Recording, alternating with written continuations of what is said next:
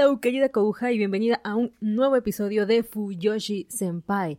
Hoy vengo con un tema aquí candente, que ya no es tan candente porque el manga terminó por ahí de abril, si no me falla, que es Auno Flag o Bandera Azul, una cosa así, que fue muy sonado, muy inventado, muy llamado por todos lados porque se le considera el primer shounen publicado en la Shonen Jump con un final voice love, con un final male to male.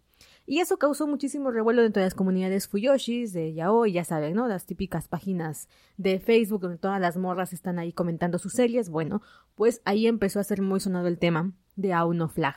Y yo, chismosa que soy, me fui a meter a leer la obra. Desde que la terminé, pensaba hacer un episodio hablando de todo lo que me pareció la obra.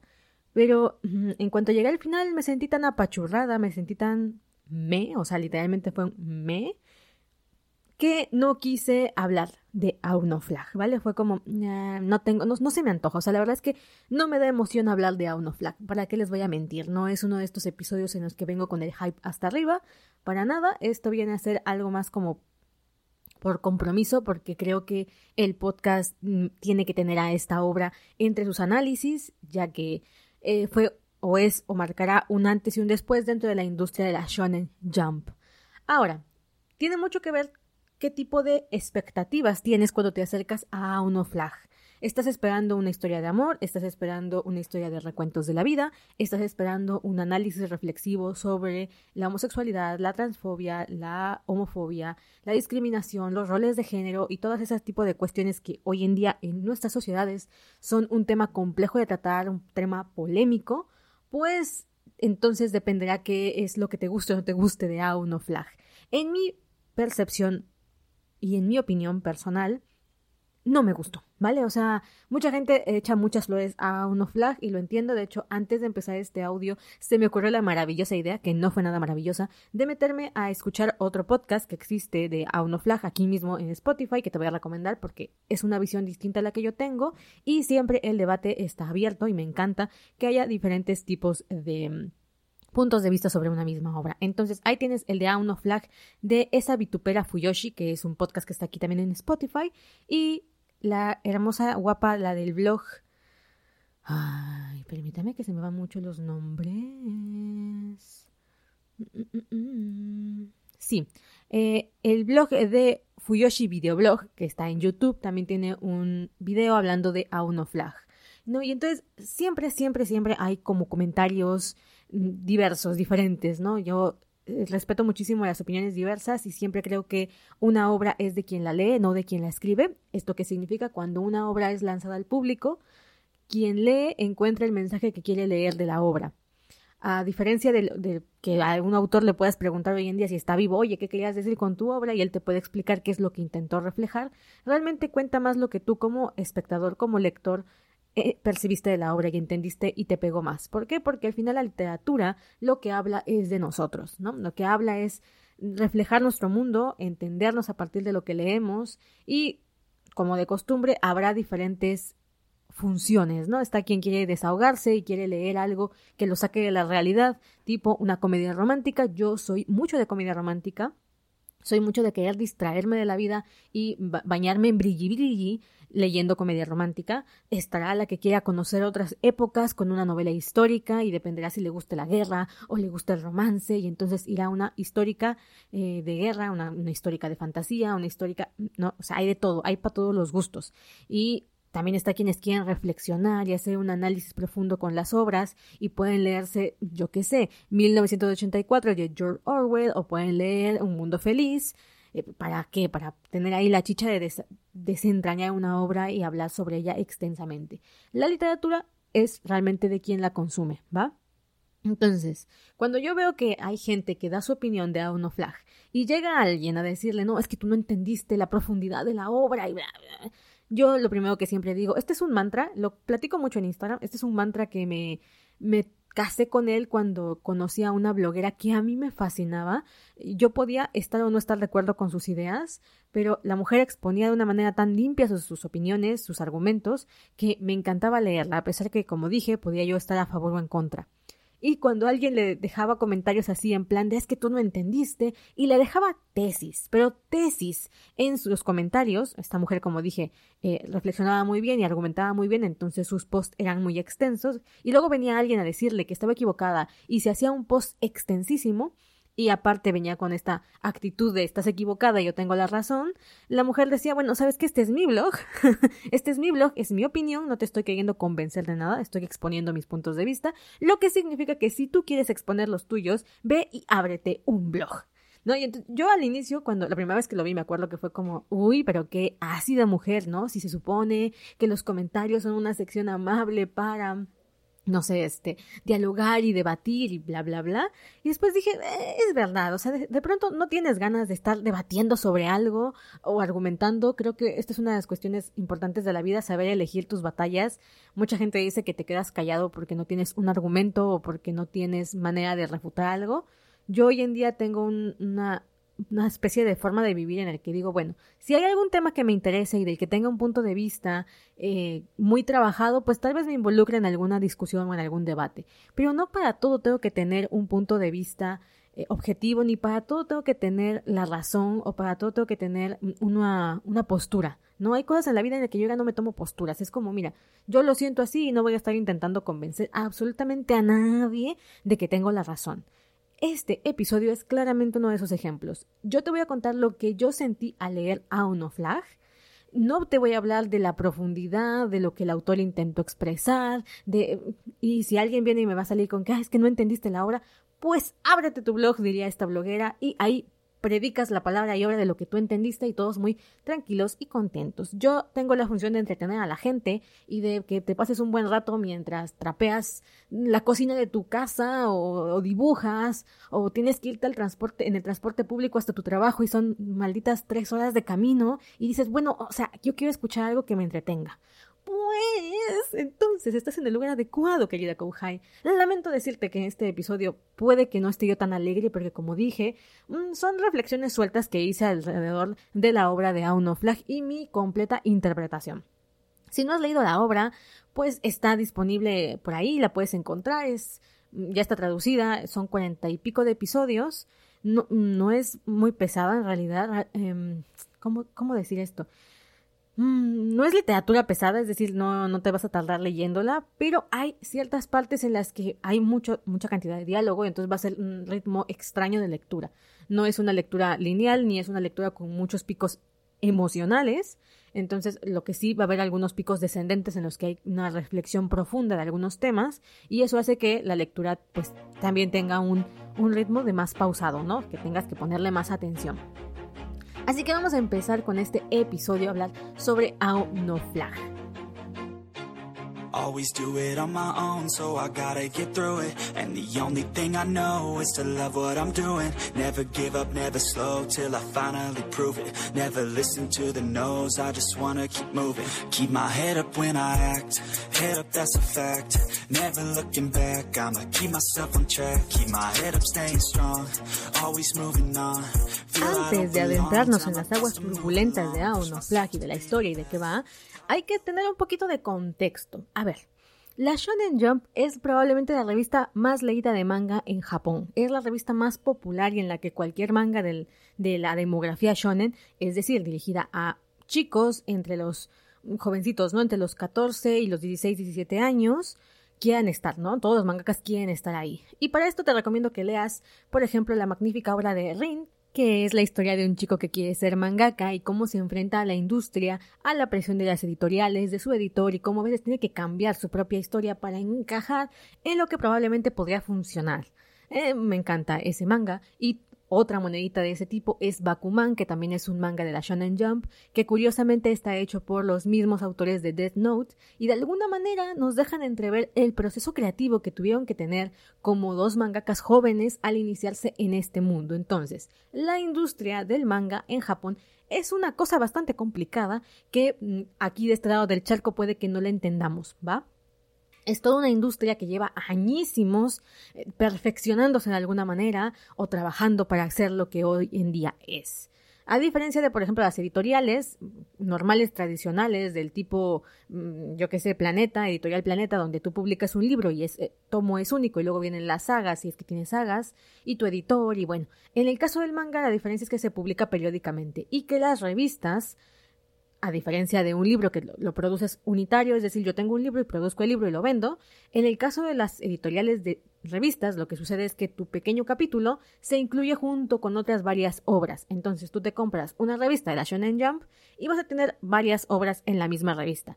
Es la gran, gran, gran revista en la que se publica o se publica One Piece, donde se publicó Naruto, donde se publicó eh, The Promised Neverland, The Promised Neverland. Eso, ya. Bueno, ha dado grandísimas joyas a lo largo y ancho de los años que lleva siendo producida y pues como dijimos se caracteriza por estos shonens que han saltado a la fama internacional, ¿no? Como dijimos Naruto, One Piece, creo que también ahí se publicó Bleach y si, me equivoco discúlpenme, yo no tengo mucha información y no, la verdad es que no busqué esto es como un paréntesis cultural para tener contexto. El punto es que está muy enfocada a ese público, es, es un casi muy seguro que alguna de las obras de Ashton Jump hayan sido un éxito mundial e internacional y cumplen con ciertos requerimientos. Ah, ah, está como ya un poquito cuadradita la situación porque casi siempre nos entregan productos muy parecidos o muy similares, que van de estos protagonistas que tienen que enfrentarse a la vida, eh, dejar de ser unos críos, madurar y crecer y volverse los más overpowered del anime. ¿No? Con poderes locos, son, suelen ser mangas de acción, suelen ser mangas que tienen muchísima dosis de adrenalina, ¿no? Este tipo de juegos aquí de a quién le va ganando a quién. Entonces, es una revista muy icónica que se ha caracterizado por ir a un público masculino muy amplio, ¿vale? Y que llama más a las masas que a los pequeños nichos, como por ejemplo podrían ser revistas Seinen que tienen nichos mucho más específicos. Bueno, la Shonen es un poco más masiva. Entonces, ¿qué sucede cuando por primera vez en una revista de estas magnitudes y de estas características de esta línea editorial, ¿qué es la línea editorial? La línea editorial es, vale, yo como empresa tengo una línea sobre la que voy a ir publicando, ¿vale? Mm, a mí me gusta que en mi revista se presenten historias para jovencitos, que hablen del valor de la amistad, que hablen de la fuerza de voluntad, ¿no? O sea, esa es una línea editorial. En los periódicos es mucho más obvio. Por ejemplo, tenemos a un periódico que apoya al progresismo o al neoliberalismo, ¿no? Típico.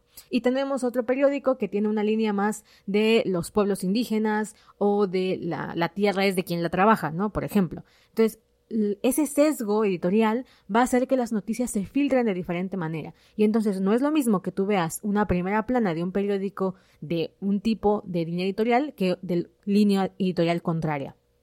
¿Vale? Te lo digo yo que trabajé en periodismo y trabajé en periódicos. Y es verdad, o sea, tú no puedes publicar cualquier cosa simplemente porque es un periódico. No, tienen una línea editorial y hay cosas que no publicarán y hay cosas que sí pues la Shonen Jump tenía una línea editorial muy característica y en Japón que cualquiera de este lado del charco también la puede notar cuando piensas en sus más grandes obras. Entonces de pronto aparece una primera historia que tiene este toque que al inicio parece ser una comedia juvenil dirigida a chicos, que va de sobre peripecias de la vida, la hermosa categoría de recuentos de la vida, donde te van contando anécdotas del primer amor, que tienen una dosis de comedia, que, ¿vale? Ese tipo de historias. También son muy populares, ¿no? Yo siempre digo que la comedia dirigida a hombres y la comedia romántica dirigida a hombres es bastante diferente a la comedia romántica dirigida a mujeres. A mí siempre me fascinan este tipo de estudios de, mirar cómo es que las editoriales deciden hacer sus tipos de historia. Ejemplo, me gusta mucho Midori no Hibi o Ángel Densetsu. Ambas son comedias de romance y no puedes comparar esas dos obras con el tinte de humor que tienen o con el tinte de romance que, se juegan, los chistes que se hacen, los personajes, con la comedia romántica eh, juvenil o dirigida a mujeres como pueden ser no me acuerdo, Lovely Complex, ¿no? Estoy tan atrasada en estos temas que imagínate, doy referencias del año del caldo. Muy bien, Lovely Complex, eh, esta del chico muy grande con la chica chiquita y jovencita y juvenil, que también fue muy popular hace unos cuantos años. Bueno, o sea, la comedia es diferente, tiene tonos diferentes y yo creo que está muy bien, la verdad es que yo creo que es parte de los estudios de mercado, nos guste o no, el marketing analiza qué es lo que le gusta la demografía a la que vas dirigida. No te atreves como empresa a sacar cualquier producto al y se va en plana, pues a ver si funciona. No, no, se hacen estudios previos para evaluar si una obra va a funcionar o no y si va a ser rentable para la empresa o no. al final son empresas, ¿no? No son productos culturales aquí altísimos que evalúen más el producto cultural en sí mismo que la capacidad de ventas, ¿no? O sea, seamos sinceros, tanto editoriales de este lado del charco, occidentales como orientales, van a premiar el tema de las ventas que es lo que yo creo que ha ido destruyendo la industria del voice love, el manga voice love. Muy bien. ¿Por qué? Porque vende muchísima la parte erótica y como nos gusta comprar mangas que tengan más carga erótica que una que tenga mejor historia, pues la industria se ha decantado por producir mangas de 6-7 episodios con altísima carga erótica y pésima historia. Y aquí viene el segundo paréntesis que hay que tener en cuenta antes de hablar de Aono Flag. Mucha gente tiene este problema y es que como lo he contado en algunos directos en Instagram, y creo que es súper importante que lo hablemos, es el tema de las categorías. La gente se pone a decir ya hoy como si fuera un, un género, en primera, se puede decir ya hoy como si fuera un género, en segunda como si fuera una estructura dramática, una estructura de historia 100% eh, estricta. Es decir, tiene que pasar, para que sea un yaoi tiene que pasar esto, esto y esto. Si no pasa esto y esto y esto, no es un yaoi. ¿va? Y no, no, no, no, no, no, no, no, no, no, no, o sea, mm, eh, mm, aquí vienen eh, los temas complicados de las etiquetas de las novelas, de cómo definimos a qué género pertenece una historia. Y bueno, oigan, llevo 16 minutos y creo que no me he presentado. Mi nombre es Gabriela Figueroa, Gaby Figueroa. Mm, voy a hacer esta intervención justo ahora porque después tengo que seguir hablando. Mi nombre es Gaby Figueroa, soy la conductora de este hermoso, precioso, chiquito bebé podcast al que hago con muchísimo cariño. Espero que te guste de verdad. Podemos estar o no de acuerdo en los temas, pero de verdad adoro que disfrutes el proceso de platicar sobre estas cosas que nos interesan. Verás, estoy haciendo un episodio diario durante cinco días por algo muy sencillo. Hace casi medio mes, o ya, ya un poquito más de medio mes, cumplimos dos años como podcast y se me ocurrió decirles a las chicas y a los chicos que me escuchan que si intentábamos mejorar, intentábamos mejorar el audio de este programa. Y para eso armamos un cochinito. que es un cochinito? Es una alcancía colectiva en la que nos pusimos a juntar dinero para intentar comprar un mejor equipo. Y yo les prometí que si llegábamos al 30% de la meta total de lo que yo quería juntar o de lo que necesito juntar para comprar el equipo, yo me comprometía a hacer un episodio diario durante cinco días, lo cual es bastante porque en términos generales suelo hacer cinco episodios cada dos meses y medio. Así que lo que suelo hacer en dos meses y medio, ahora lo estoy haciendo en solamente cinco días. es que voy a, voy a morirme probablemente al finalizar esta, esta maratona. Pero bueno, lo vale y voy a darle las gracias a mis queridas madrinas, las personas que han donado a este a esta campaña de cochinito, que es Nelly Salas, Ashley Hernández, Patricia Cardel, Catalina Jiménez, Valentina Menéndez, Ana Teresa, Barbie Carvajal, Jess Guerrero, Debbie Rocco, Cecilia Guzmán, Mariana Luna y Lucero Estrada. Muchas gracias chicas y las tengo que mencionar porque sin ustedes este episodio no se estaría produciendo, no se estaría haciendo, así que se los debo a ustedes. Muchísimas gracias. Si a ti te gusta el programa, si te entretengo en tus horas eh, diurnas, si te entretengo ahí cuando tienes que mantenerte despierta para sobrevivir al día en el trabajo, o si estás pasando la cuarentena y a veces este programa te ayuda a solventar una, una hora, un par de horas de la realidad en la que vives, y quieres apoyarlo y quieres hacer que esto siga produciéndose y cada vez mejor, te voy a invitar a que entres a www.gavifigueroa.com. Vas a encontrar también el link en la descripción de este audio para que dones. Puedes donar cualquier cantidad que venga de tu profundo y amoroso cocoro y algunas de esas donaciones tienen recompensa, ¿vale? Yo a cambio de tu donación te voy a entregar algo. Están desde pequeños audios para que utilices en tu celular con, con, mi voz y la música que tú quieras. En plan, mira, quiero que la notificación de WhatsApp me suene de esta manera. O mira, quiero que cuando yo quite el USB suene de esta forma o quiero mandarle un mensaje de felicitación a mi amiga, mi novio, mi novia y me gustaría que hicieras un mensaje, bueno, yo te lo hago, no hay bronca, ahí están las recompensas. También hay una bastante especial donde te puedes llevar todos los episodios que tengo en Patreon, que ya son varios y va a haber algunos más, que solamente están exclusivos para mi comunidad de Patreon varios de ellos más 18 porque hablamos de temas bastante más subidos de tono, entonces también puedes acceder a ellos en alguna de las recompensas que hay por ahí. Y luego hay otro en el que te puedes llevar un episodio completo dedicado al tema que tú quieras. Hay algo de lo que te gustaría que yo hablase y no lo he hecho por tiempo o porque no me sé el manga o la novela o lo que sea y quieres que hable de él. Bueno, ahí está la oportunidad. Hay una donación que específicamente accedes a que yo te haga un episodio 100% personalizado de la novela, tema, manga, película que tú quieras y yo lo voy a hacer. Así que bueno, dicho lo anterior, ahora sí continuamos. Y bueno, respiro, voy a tomar agua porque si no yo aquí quedo petrificada y muerta y whatever. Muy bien, ahora sí regresamos a nuestro tema de Auno Flag. Como ya hablamos, el tema de que un manga producido, publicado por la Shonen termine con una pareja chico-chico fue una revolución, ¿vale? Y estoy segura que va a transformar muchísimo la industria. Es un paso enorme para la industria del manga en Japón, estoy más que segura. Pero, pero estoy convencidísima y nada más por eso solo voy a colocar a Ono Flag en un pedestal, ¿vale? ¿Por qué? Porque se lo merece. Así como en su momento coloqué a Killing Stalking en un pedestal. Y eh, hoy también te voy a explicar por qué. Porque a pesar de que puede que Killing Stalking no sea la mejor obra del mundo, fungió como un parteaguas para el género del romance chico chico. A ver, y es que aquí vamos otra vez a entrar en el tema del género. El boys love, desde mi punto de vista, debería ser una etiqueta a una historia, no un género. El yaoi y el boys love no debería ser un género. ¿Por qué? Porque nos hacemos una idea de algo que no es.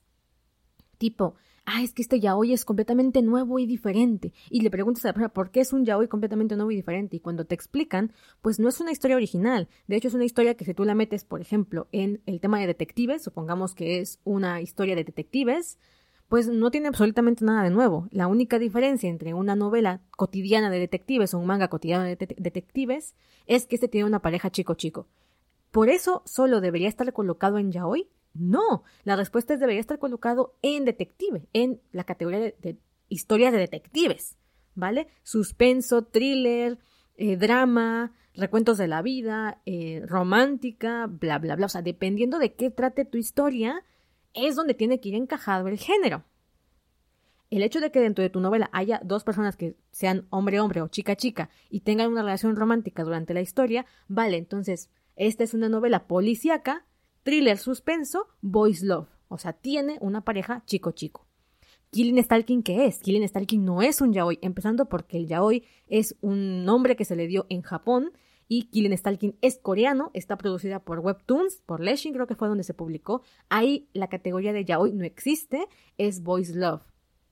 Ahora, Killing Stalking es una historia de romance chico-chico, no, es una historia de thriller psicológico y drama con pareja chico-chico. O sea, hay una relación y escenas chico-chico. Entonces, ¿qué pasa? Le ponemos ahí la etiqueta Boys Love. Va. Lo mismo puede suceder en cualquier género. Ahora, ¿qué pasa? la mayoría de mujeres consumimos historias románticas. Eh, romance histórico, eh, comedia romántica, romance de fantasía, que tienen sus propias categorías, time travel, ¿vale? El romance en sí es un género que tiene sus subgéneros. Ya hablaremos otro día de eso.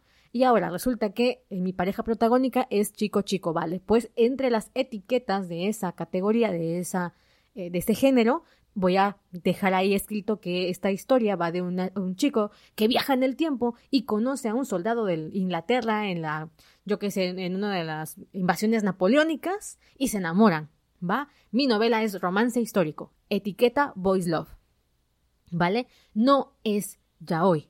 Ahora, yo me estoy escribiendo una historia de suspenso en la que mataron a alguien y tengo que averiguar quién fue el asesino y en el proceso me voy a morrear, o sea, me voy a enredar sexualmente con otra, otra chica en la historia, pero no tiene nada que ver con la historia, o sea, sí va a ponerle salsa a la, a la novela, pero la historia va de encontrar al asesino de este tipo, ¿no? esa es mi misión, esa es la trama. La novela es policíaca, detectives, drama, o bueno, en este caso misterio, y etiqueta GL, Gears Love. ¿Por qué? Porque hay una relación erótica o sexual o romántica chica chica dentro de la historia. Pero el género está determinado por de qué trata la historia, ¿vale? ¿De qué trata la historia? Ah, pues trata de asesinos. Ah, entonces tu novela no es romance y no la puedes etiquetar como ya hoy porque hoy en día decimos ya hoy y asumimos que la historia tiene que ser romántica y bonita. Y ahí viene también el tema de Kirin Stalking. Siempre hay el, el desmadre de, es que Kirin Stalking es ya hoy o no es ya hoy. No, no es ya hoy. ¿Tiene una historia de chico chico? Sí, eso no la hace ya hoy, ¿vale? Ni la hace romance, no es romance. Tú puedes leer las, las etiquetas de Killing Stalking. No vas a encontrar la categoría de romance porque no lo es. Y a uno Flag viene a hacer algo raro. Viene a ser algo híbrido. Porque, en general, la etiqueta real de Auno Flag es recuentos de la vida y drama. El drama, como de costumbre, yo ya les he dicho, a mí no me gusta mucho el drama, no soy una lectora asidua de drama. Así que cuando a mí me dijeron tuvo un final Boys Love, yo asumí que tenía una historia de romance. Y pues cuando me acerco a Uno Flag, resulta que sí, en efecto hay una historia de romance. Pero aquí viene mi verdadero problema. A Uno Flag lo podemos dividir en dos, dos historias, ¿vale? Hay varias subtramas, las subtramas son personajes secundarios que tienen su propia historia, pero no me refiero a eso, me refiero a los temas que va a tratar la historia. Por un lado tenemos la línea en la que va el autor a analizar cómo puede vivir un chico de esta edad juvenil, de esta adolescencia, el tema de la homosexualidad, el tema de las relaciones chico-chica, ¿no? que tampoco son sencillas, y de qué manera podemos interpretarlo. Es una reflexión social alrededor de la etapa juvenil y del autodescubrimiento. Por otro lado tenemos la historia de romance, ¿vale? La historia de, bueno, al final la historia aparenta al inicio de, todo ser un típico triángulo romántico. Para una Fuyoshi o para una mujer que suele leer eh, historias de romance boys love en cualquiera de sus géneros, principalmente si hablamos del género de fantasía o el género de comedia, no es absolutamente nada novedoso encontrar un triángulo romántico entre una chica y dos chicos, y en su defecto que los dos chicos terminen enamorados mutuamente. Esto incluso es el plot de una de mis novelas, en la que ambos chicos creen que están peleando por la chica y terminan enamorados mutuamente. ¿Por qué? Pues porque me mola ese cliché. Entonces, no es nada extraño para una Fuyoshi o para una fan de del romance chico-chico. Pero recordemos, está publicado en la Shonen Jump, donde los fans no están esperando entre absolutamente nada encontrar una pareja gay. ¿Vale? No están esperando encontrar eso, no lo están buscando y por tanto es chocante para ellos, lo cual habla mucho de esa cultura. Yo lo he dicho en otros episodios y no es por moda y no es por nada, lo he hablado varias veces. Mi sueño dorado es que tú puedas publicar una novela que trate de lo que absolutamente sea fantasía y orcos y espadas y que si el lector le gustan los orcos y las espadas, no tenga problema en que el personaje sea gay, ¿vale? Que no pase absolutamente nada porque la novela no va de eso. ¿Vale? Yo quiero leer fantasía, vale, lee fantasía y que no te importe la orientación sexual del personaje. Es lo que ya hablé con Naruto, el tema de Naruto el otro día, desde el podcast que hice de Naruto, no el último, sino el anterior, creo. Ya no recuerdo en cuál hablé de esto, pero dije, ¿Cuál hubiese sido la verdadera diferencia si Naruto hubiese sido gay? Absolutamente nada. Si, o sea, si al final de la historia Masashi hubiese dicho, mira, se quedó con Sasuke y se acabó, no hubiese pasado nada y eso no hubiese ni aportado ni quitado nada a la trama, ¿no? O sea, Naruto era mala no por el hecho de que el personaje fuera gay, era mala porque se había ido al carajo por otros motivos que ya hablé en un episodio.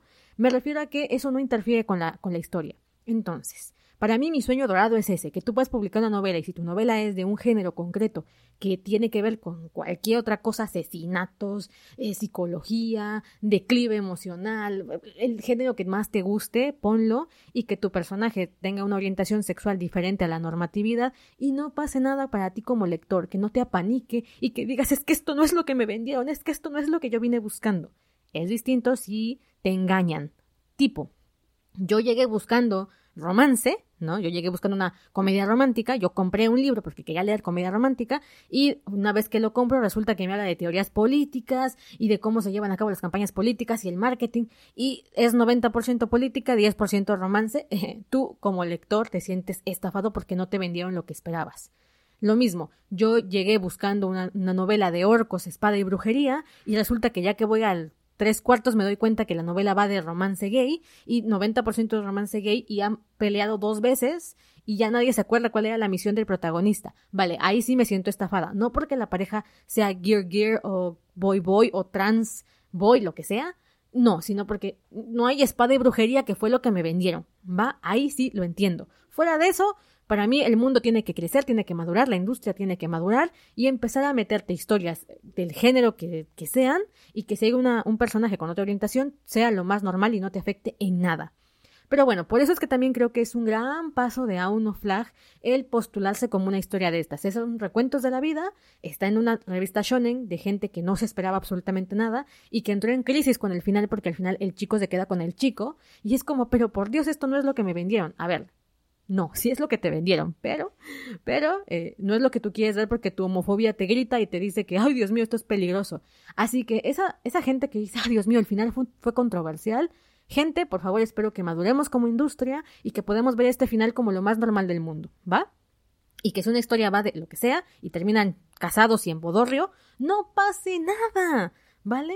Ahora, ojo, esto no quiere decir que el final de A1 Flag me haya gustado, eh, lo cual puede parecer contradictorio, pero no lo es, porque una cosa es que yo esté defendiendo el hecho de que tu novela pueda terminar chico chico y como no trato de eso, pues no pase nada y todo esté bien y el hecho de que esté publicado en la Shonen Jump no tenga por qué ser un final controversial, a que me haya gustado. Honor a quien honor merece y también mis gustos a, a mis gustos, ¿vale? Ahora te voy a explicar por qué no me gustó el final de Aon of Flag. Y no es porque los personajes se hayan quedado juntos, para nada, no tiene que ver con que se hayan quedado juntos. Mi problema es el desarrollo de la historia. A ver, como dije, si tú vienes eh, llegando a ver a uno flag y vienes con la idea de que es un romance o de que la historia va de romance porque al inicio te lo pintan como un triángulo amoroso, nuestro protagonista llamado Taichi es un chico que al inicio dice no tengo ni amigos ni pareja y no sabría elegir entre uno u otro. Esto, este tema se va a ir viendo recurrentemente en la historia. Si tú tienes una pareja, ¿a quién crees que deberías elegir por encima de ella? Es decir, si tienes que abandonar a tu pareja por tu amistad, ¿elegirías a tus amigos por sobre tu pareja o viceversa? ¿Elegirías a tu pareja por sobre tus amigos? Esta es una pregunta que se hace mucha gente. Yo misma me la hice en algún momento porque mi relación era re tóxica. Lo leo en otras cosas, creo. Y yo llegó un momento en el que le dije a mi novio, o sea, ¿es tu amiga o soy yo? ¿No? Y, yo misma me sentí la mujer más tóxica de la tierra en ese momento, porque dije, nadie tendría que elegir entre sus amistades y su pareja. ¿Por qué? Porque te aíslas, porque, bueno, hay un montón de situaciones ahí que ya les he dicho que cuando quieran hablar de temas de pareja, mejor compren mm, libros de psicología y no se dejen guiar por las historias de los mangas, porque los mangas y las novelas no son educativos. Pero bueno, el punto es que siempre alguien se ha preguntado esto, ¿no? Si yo tengo que elegir, ¿realmente es más valiosa la amistad o el amor? Y mucha gente tiene posturas que van directo a elegir la amistad. Es algo bien curioso, pero yo veo que muchísima gente te dice, es que las parejas van y vienen, la amistad no. Y de repente dices, bueno, y las parejas que se casan, o sea, con ese tipo vas a envejecer toda tu vida y con él te vas a morir o él se morirá primero o tú te morirás primero. Entonces, en ese sentido no es más fácil que elijas el amor por sobre la amistad porque luego las amistades pues se terminan, se desgastan, el tiempo te separa y cada quien toma proyectos de vida distinto y luego alguien dice, no, pero es que una pareja va y viene, yo no voy a traicionar a mi mejor amiga, supongamos, por un tipo que irá o vendrá y me pondrá los cuernos, o sea, jamás, ¿no? Jamás. Lo mismo el tema de la familia por sobre la pareja. Obvio, a mí este tema me pegó, como yo les dije, la, literatura habla de lo que nosotros queríamos ver. O sea, a mí el tema que más me llamó la atención entre los que se discuten a lo largo de la historia es el de la amistad y el amor, la diferencia entre el amor hacia los amigos y el amor hacia la pareja. Y si es necesario elegir uno por sobre otro, ¿no? O sea, igual y nunca tiene que suceder. O sea, igual y nunca tus vidas se ven interferidas y tienes que elegir entre el amor y la amistad. Pero aquí es como el tema que le va a suceder a, a Taichi. Resulta que él termina involucrado en un triángulo amoroso que al inicio no entiende bien por dónde va. O sea, Taichi no está como muy consciente de cómo va el triángulo amoroso. Y es aquí el gran plot twist de Aono Flag. ¿Por qué? Porque si tú estuvieses leyendo esta historia en un una revista publicada bajo el sello de un shoyo o un josei, inmediatamente pensarías, uy, yo sé por dónde van los tiros, ¿no? O sea, inmediatamente dices, este triángulo es de Touma, enamorado de Taichi, que está enamorado de Futaba, que Futaba está enamorado de Touma, ¿no? O sea, ese es el, el circulito. ¿Por qué? Porque tienes el ojo entrenado para ver este tipo de cosas y como estás en una revista dedicada al romance, pues el ojo se te afina, pero aquí estamos hablando de que la gente no lo esperaba, la gente estaba leyendo un shonen y no se vio venir ni por delante ni por detrás el tema, así que se quedó muy sorprendida. Pero como dije, no es que la historia fuera sorprendente, o sea, no es que en sí la trama fue como, oh my god, súper sorpresivo. Es que el lugar en el que estuvo publicada le jugó a favor para dar esta sorpresa. Pero cualquier mujer que lea comedia romántica hombre-hombre es un cliché muy recurrente. ¿Cuántas novelas, cuántas historias, cuántos fanfics, cuántos mangas no te has leído donde los chicos terminan enamorados? O sea, es que son un montón. Como dije, son públicos objetivo diferente y hay que tomárnoslo con cómo este público lo pudo interpretar. Y aquí viene la diferencia. Entiendo que hay gente que haya dicho, oh my god, es que wow, súper buen yaoi, es que por fin el yaoi es más que solamente coger y tener sexo. No, ese es el género, ¿vale? Si tu comedia, si tu, si tu novela, si tu manga es de erótica, pues obvio que vas a encontrar 90% sexo, pero si tu novela es fantasía, pues se supone que tienes que encontrar 70% fantasía, 30% la relación romántica, ¿no? Bueno, y eso en porcentaje según yo lo que estoy esperando.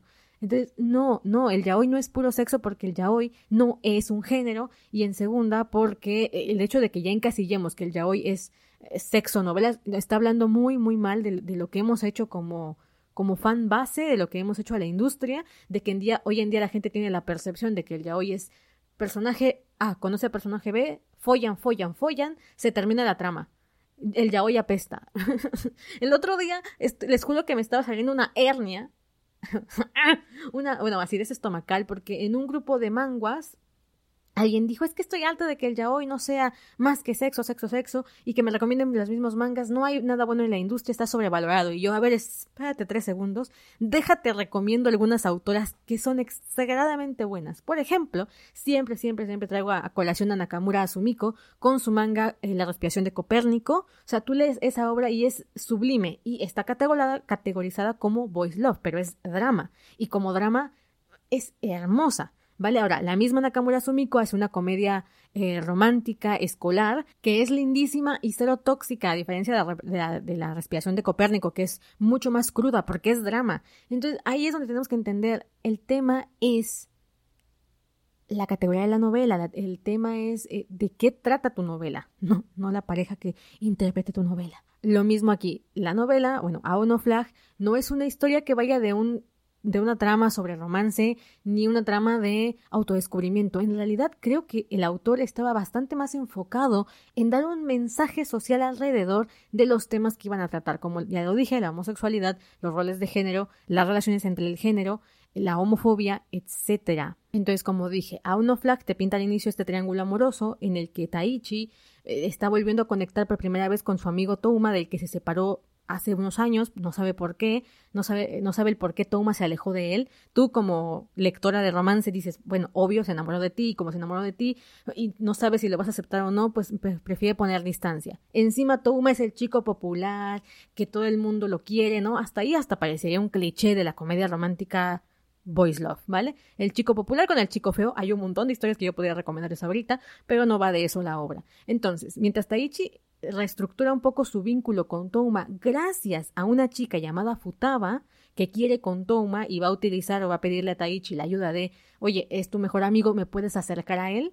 Y Taichi se enamora de Futaba, entonces tenemos ya el triángulo romántico, ¿no? Taichi, Futaba, Futaba, Touma. Pero Touma, pues al inicio de la historia no sabemos, entre comillas, con quién, con quién quiere, ¿no? Entonces ahí tenemos el, el plano. Gracias a Futaba, Taichi puede reestructurar su relación con Touma e intentar entender por qué se alejaron. Como Touma no le va a decir que está enamorado de él, pues Taichi se tiene que hacer chaquetas mentales en la cabeza para tratar de entender. Y Futaba, pues al inicio se está queriendo enamorar de Touma y como en cualquier cliché del romance, en vez de enamorarse de Touma se va a enamorar del amigo que la está ayudando. A ver, es que cuántas veces no hemos visto este cliché. Bah, las podemos enumerar, ¿no? Hasta en la vida real pasa de, oye, es que quiero conquistar a fulanito y terminas enamorado del que te ayudó a conquistar a fulanito. Básicos de la vida y del romance. Pues bueno, esa es la trama al inicio, eso es lo que aparenta ser la trama de Auno Flag. Y entonces realmente la complicación viene, o sea, el giro argumental viene cuando te enteras que Touma es gay y que de quien está enamorado es de Taichi. Y que si accede a ayudarlo, o sea, se da cuenta que Taichi está enamorado de Futaba y accede a ayudarlo, pues es porque es un buen amigo y porque de alguna manera sabe que no lo van a aceptar si él confiesa su verdadera orientación. Y aquí es donde cambia lo que aparentemente es la novela y deja de ser triángulo romántico, comedia romántica o posible eh, romance escolar como género y se convierte en una búsqueda de identidad. ¿Esto qué significa? Que empieza a darnos mensajes sobre cómo es encontrarse a sí mismo, cómo aceptarse y cómo empezar a encontrar tu lugar en el mundo y en una sociedad que tiene distintas ideas. Hay un montón de mangas que van de esto también. Hay algunos que me gustan muchísimo, que ahorita te voy a dar los nombres, dame dos segundos. Es que siempre tengo que abrir mis pestañitas. el primero es Himegoto Yukyusai no Seifuku. Me vas a decir cómo carajo se pronuncia eso, no te preocupes, querida Kouhai, querido Kouhai. Recuerda que a partir del próximo mes vas a encontrar todos los posts con sus respectivos links para lectura y con los nombres bien escritos en www.gabifigueroa.com. Si no me sigues por ahí y todavía no tienes idea de cómo entrar, ve a mi Instagram arroba soy Gaby Figueroa, G-A-V-I Figueroa, me das follow y ahí voy a estar publicando absolutamente toda la información de cuando esté listo el nuevo sitio web. Bueno, Himegoto Yukasai no Seifuku trata sobre la historia de tres personitas. Igual es un triángulo, el romántico bastante más complicado, porque en primera porque está en la demografía del Seinen. Entonces aquí ya se meten en temas más turbios, ¿vale? En una exploración más turbia. La primera es una chica que nunca se ha sentido femenina, tiene un problema con su cuerpo, se viste de hombre, pero en el fondo quiere verse más femenina, no sabe cómo lidiar con su propia feminidad. Luego tenemos a otra chica que se llama Mikako, que utiliza su feminidad para conseguir cosas, utiliza el sexo de manera instrumentalista. Y luego tenemos a un chico que le gusta vestirse de mujer. ¿No? Que en este caso creo que querían abordar un poco el tema de la transexualidad como identidad, en plan, me siento mujer, pero mi orientación sexual es hacia mujeres. Es un hombre que le quisiera ser mujer, pero que le gustan las mujeres. O sea, es que realmente ya en el mundo sexual, poniéndonos así cañones complicados el tema de la identidad, hay mucha gente que sí la tiene bastante complicada y que sí ya empieza el tema de, bueno, a ver, ¿qué es identidad? ¿Qué es orientación sexual? Son cosas diferentes. Yo puedo ser mujer, pero sentir que debería haber sido hombre o sentirme hombre, pero en vez de que me gusten las mujeres, me siguen gustando los hombres. Entonces, si hay un hombre gay, o sea, si hay un transexual, chica, chica, chico, que le gustan los chicos. Y aquí vienen un montón de combinaciones de las que no me voy a poner a hablar porque eh, estoy, como ya lo he dicho, alejada del colectivo LGBTQ. Entonces yo creo que ellos sabrán mejor cómo vivir ese tipo de situaciones. He tenido amigas transexuales y sí me doy cuenta que hay gente que no se lía mucho y hay gente que sí. ¿Vale? Hay gente que ya empieza a ver como este tipo de. Bueno, pero es diferente la orientación, es diferente la identidad, bla, bla, es diferente el rol de género, etcétera. Entonces, a mí me gusta muchísimo más que si vas a explorar este tipo de temas, eh, pues te, te metas así como en zonas turbias, de tipo Himegoto Yukisai no Seifuku. Luego tenemos otra que también te voy a recomendar que se llama Wandering Son o Houro Musuko, que aquí también es infantil, ¿vale? De hecho, este es un seinen con personajes infantiles, son niñitos, ¿vale? Van en quinto de primaria, que estaríamos hablando de que tienen 11, 11 años, más o menos 11 años. Así que el hecho de que estos personajes estén más grandes, se supondría, nos tendría que permitir una exploración más interesante de sus sus diabatribas mentales sobre cómo acercarse a estos temas de la homofobia y bla bla bla. Pues a mí me gusta muchísimo más Houro Musuko, que es un seinen donde una chica en efecto se viste de niño y un niño se viste de niña y tienen problemas en la escuela y problemas en sus casas porque pues ninguno los deja hacer. De hecho, el niño se queja mucho con ella porque dice, claro, pero si tú te pones pantalón no hay problema, pero yo como niño, si salgo con vestido, o sea, es que me cae, me cae la familia, o sea, me va muy mal a diferencia tuya. Entonces, ellos dos van a ir conociéndose a través de esta amistad, a, través de haberse conocido, ¿no? De la chica que quiere parecer chico y el chico que quiere parecer niña. Así que a mí esa historia me gusta muchísimo más. Son 123 episodios. Eh, como dije, es drama, recuentos de la vida, romance, vida escolar. O sea, es que Houro Musoko es el mismo género que Aono Flag. Y a mí me parece que Houro Musoko trata mucho mejor el tema que Aono Flag. Muy bien, ¿por qué? Ahí viene, ahí viene. En Houroku Musuko y en ¿cómo se llama esta? Himegoto Yokyusai no Seifuku e incluso, por ejemplo, en Boku Gamari, que ya lo he recomendado muchas veces, Boku Gamari es un manga que me encanta, donde también hay un tema sobre quién quiero ser, Mari, eh, es que este es un spoilerazo de Mari, entonces no lo, voy a, dar. Pero Mari desaparece y entonces el chico con el que cambia cuerpo sabe estar dentro de Mari. Y hay una chica que se enamora de él dentro del cuerpo de ella. Y aunque podría parecer un cliché y misterioso y psicológico, realmente sí se aborda este rollo de, bueno, pero es que entonces eh, soy lesbiana, o sea, o me siento mujer o me siento hombre. Vendrían ahí unos, eh, unos spoilers muy fuertes de Mari, así que tal vez algún día hable de, de Boku Mari. Pero lo que quiero decirte es que me gusta cómo se abordan el tema de estos conflictos de identidad, estos conflictos con la sociedad, estos conflictos de quién soy y qué es normal y qué no lo es. Pero lo hacen a través de la historia. El personaje se mete en un conflicto, el personaje hace una pequeña reflexión acerca de lo que está viviendo, toma decisiones, está el lenguaje visual que nos explica qué es lo que está viviendo. Hay una escena es que les juro que para mí eso es lo, lo, rico del lenguaje visual, lo rico del manga, lo rico del cómic.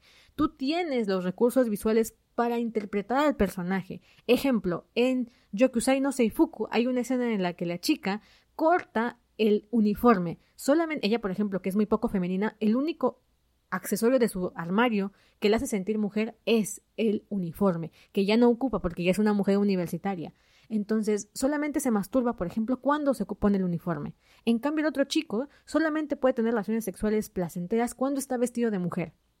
Entonces, e, esta, e, esta, confusión acerca de su sexualidad se expresa en diferentes viñetas, en diferentes escenas en las que los personajes hacen cosas con la ropa. ¿Vale? Aquí el, tema de la ropa va a fungir algo muy importante. Entonces, hay una en la que la chica por fin se enoja consigo misma y corta su ropa. Eh, el chico llega un momento en el que vende toda su ropa y sus pelucas y demás.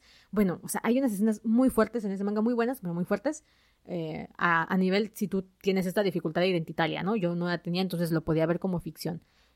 Y por ejemplo, en Boku Wamari hay una escena en la que el chico en el cuerpo de ella decide masturbarse. Y entonces el recurso que se utiliza son unos ojos en fondo negro.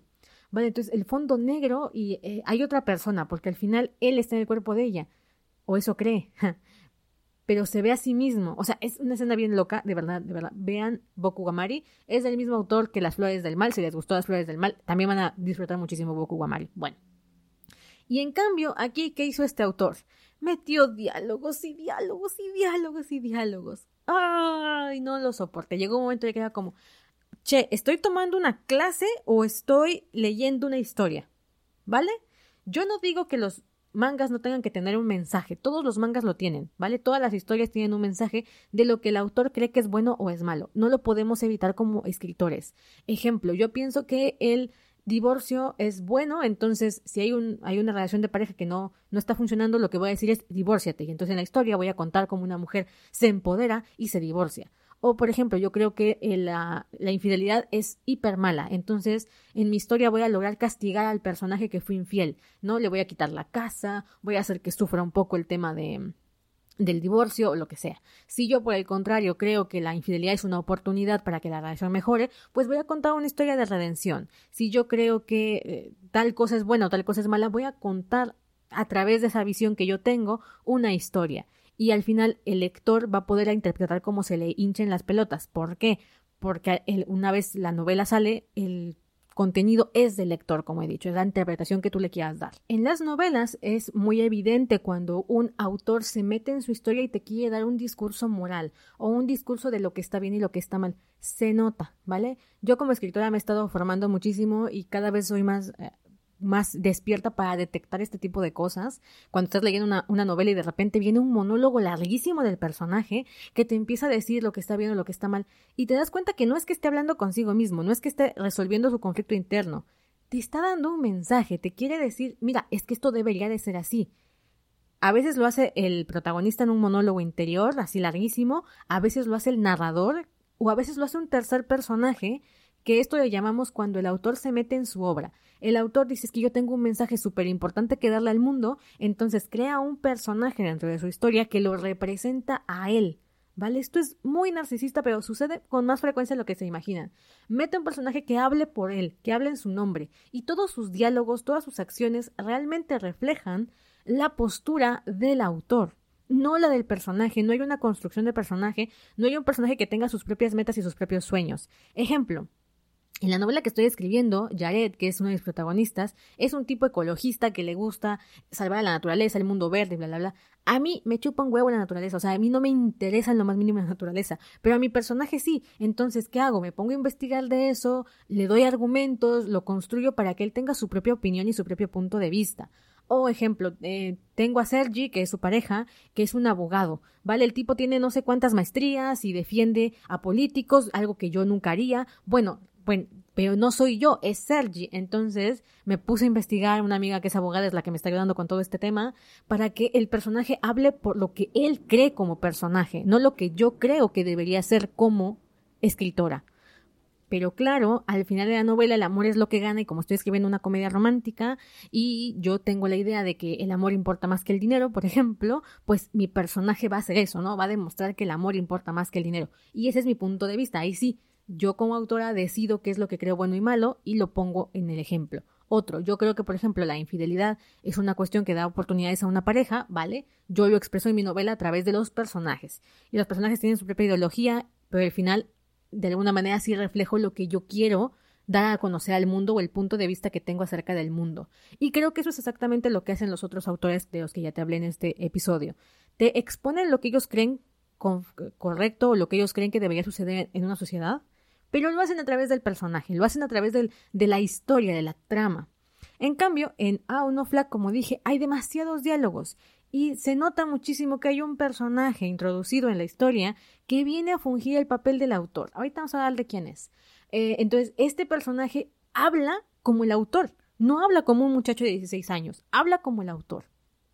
Entonces, no digo que esté mal, mucha gente, yo digo, le está echando flores a Uno Flag por haber traído un tema sobre la mesa donde hablamos de homofobia, donde hablamos de búsqueda de identidad, donde hablamos de qué, qué onda con los amigos, qué onda con el género opuesto, se puede ser amigos entre chicos y chicas o absolutamente todo está empañado por el tema de las hormonas, qué hago si no quiero salir del closet, cómo salgo del closet, no, todo eso se juega en A Uno Flag. Y yo digo, genial, o sea, vale, genial, me encanta, me gusta, súper chévere. La forma de la ejecución de Auno Flag es donde para mí le falló.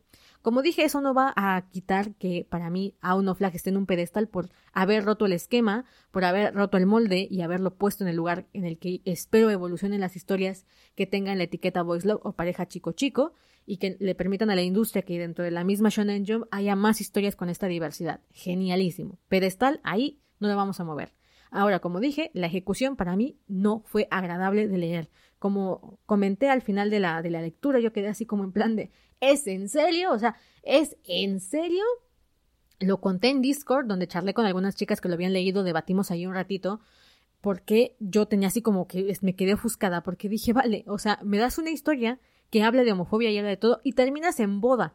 O sea, terminas ah, a ver, voy, voy por partes, porque ya me enredé, ya te, ya te expliqué todo esto, que creo que era necesario de hablarlo antes de que escucharas mi opinión de Auno Flag para que veas que no es que no haya, es que de verdad me, estresa porque yo, muy bien, como dije ya al inicio, tenemos este triángulo romántico y vamos a ir a ver, viendo cómo se desarrolla ya con este giro de tuerca de que Touma en realidad está enamorado de Taichi y no de Futaba y hay cero posibilidades de que Futaba le guste y sin embargo Touma va a intentar que Taichi y Futaba estén juntos.